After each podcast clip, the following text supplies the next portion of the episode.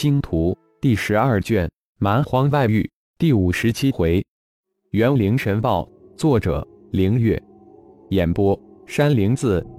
虚空界域之中，幽离上窜下跳，惊慌失措。没想到这貌似忠厚的人形凶兽，居然无比奸诈，玩阴的将自己困住了。这是个什么空间？自己的本命天赋居然无法逃脱。幽离，不用徒劳了，在我的虚空界域之中，你是无法逃脱了，就行吧。突然出现的浩然淡然一笑，说完，手指连弹，无数的银色符咒向幽离击射而去。身形闪烁不停的幽离拼命挣扎了不知多久后，最终还是漫天的银色符咒中的一个击中，被银色符咒化为的银色大网擒拿，最后化为一道银光射入浩然的眉心。收了虚空界域，浩然摇身一变，一个蛮荒世界的空明人现出身形。幽离的天赋神通是空间，正好与空明族的空间天赋相同。出一滴空明神阶高手的精血，浩然这才又变化回本尊。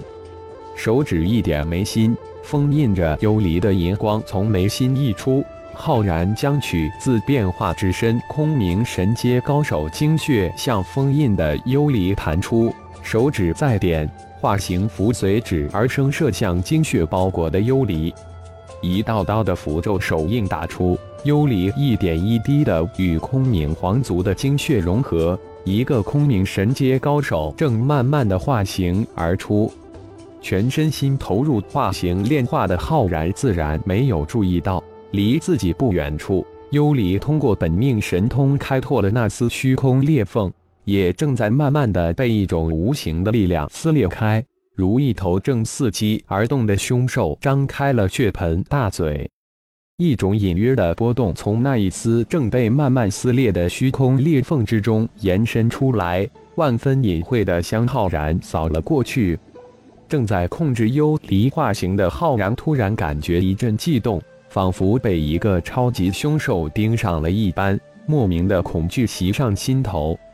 但只是一瞬间，那种深沉的悸动与恐惧又消失不见。浩然的符咒手印突然加快。必须以最快的速度将幽离化形，然后尽快离开这个地方。就在浩然加快化形控制之时，那丝虚空裂缝被撕裂的速度也突然增长。浩然控制幽离化形的速度与无形力量撕裂虚空裂缝速度在无形的比拼，一股无比凝重的气氛在蔓延。十天后，当一个空冥族神阶高手化形而出之时。幽离无比焦急的声音突然响起：“主人，快走！”哈哈，太迟了！一个神秘的声音突然从那裂开的虚空裂缝之中传了出来。神秘声音还未落，那虚空裂缝突然一张，如一张大口一样，将浩然及刚刚化形成功的幽离一口吞了下去。随即，空间如同坍塌了一般。那虚空裂缝从坍塌处内现消失无踪，仿佛从来没有出现过一般。浩然瞬间被拉入虚空之中，化形后的幽离突然一窜，化为一道兽影，融入浩然的身体之中。小悠悠，你终于还是来了！突然，一个声音在幽离的灵魂之中响起：“滚蛋！可恶的是能兽！”幽离大怒。这时，能兽太可恶了，居然将伟大的蛮荒三大凶兽之一的幽离叫得如此软弱纤柔。你的名字，主人早就起好了。如此雄伟伟岸的大爷，我的名字也只能叫做小雪球。何况你这只会藏头露尾的家伙！小雪球先发制人，不可能！就在二大凶兽为了一个名字在争吵之时。浩然此时已经无法顾及二兽的争吵，自己陷入了万分危险的境地。哈哈哈！没想到才万多年，你又修炼到如此程度。不过可惜了，你又得再入轮回了。这次我不会让你轻松轮回了，我要让你永世沉沦。那神秘的声音在浩然的灵魂之中响起：“你是谁？”这声音似乎很是深刻。如同沉睡在记忆深处一样，让人一听怒从心起。我是谁并不重要，重要的是你再也无法再世轮回了。不过这次你又拉了一个凶兽为你陪葬，也算是又有伴了。哈哈，那神秘的声音似乎无比的痛快，无比的兴奋。小雪球，小悠悠，你们俩闭嘴，赶快想办法，否则我们三个都得玩完。心念一边急转，浩然一边将争吵的两大凶兽喝止住。现在的希望基本上都落在幽离身上了，看他是否能带自己进入蛮荒世界国。如果没有猜错的话，这神秘人只怕是跨界的神人，而且还是自己的敌人。已经毁了自己一世的敌人，听其口气，这一次只怕要将自己彻底的毁灭掉。想毁灭我，只怕已经不容易了。现在的我已经不是前世的万法之神莱布尼，虚空钢煞已经无法毁灭我。你只不过就是一藏头露尾、暗中伤人的小人而已，有种出来呀！浩然说完，混沌剑域瞬间展开。将自己包裹起来，小悠悠、小雪球，赶紧想办法脱离这里。浩然同时通过灵魂通道传音给两大凶兽。一号有什么办法？浩然迫不得已。是啊，毁灭你一次，你就强大一次。这一次再不会给你任何机会了，也没有时间再陪你玩了。那声音突然阴森无比。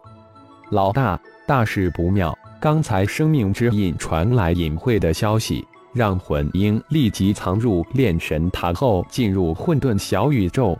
一号立即回应道：“有什么手段使出来吧，我接着你这卑鄙无耻的神界小人！”浩然骂道：“魂婴邪炼神塔进入混沌小宇宙，开什么玩笑？”浩然大惊，这纯粹是在玩命！失去了魂婴，自己就变成了完完全全的植物人了。原来你已经恢复了一些记忆，那就更留你不得了。虽然损失了这二分之一的元神，但彻底毁掉你还是值得的。元灵神爆，神秘声音突然而止，一点光在虚空突现，如流星一般向浩然急速射来。小雪球，小悠悠。我的身体就交给你们了。当那光点显现之时，浩然瞬间被锁定，灵魂深处传来无比巨大的悸动和恐惧。现在只能实施一号的方案，其他的只能听天由命，全交给刚刚收服的幽离了。说是迟，那是快。那光点刹那间就集体从浩然的眉心射入，直接穿透灵魂空间，拼了！混沌剑域吞噬，浩然大喝一声，在那光点射入灵魂空间的那一刹那间，混沌剑域将那光点及炼神塔吞入混沌小宇宙之中。轰！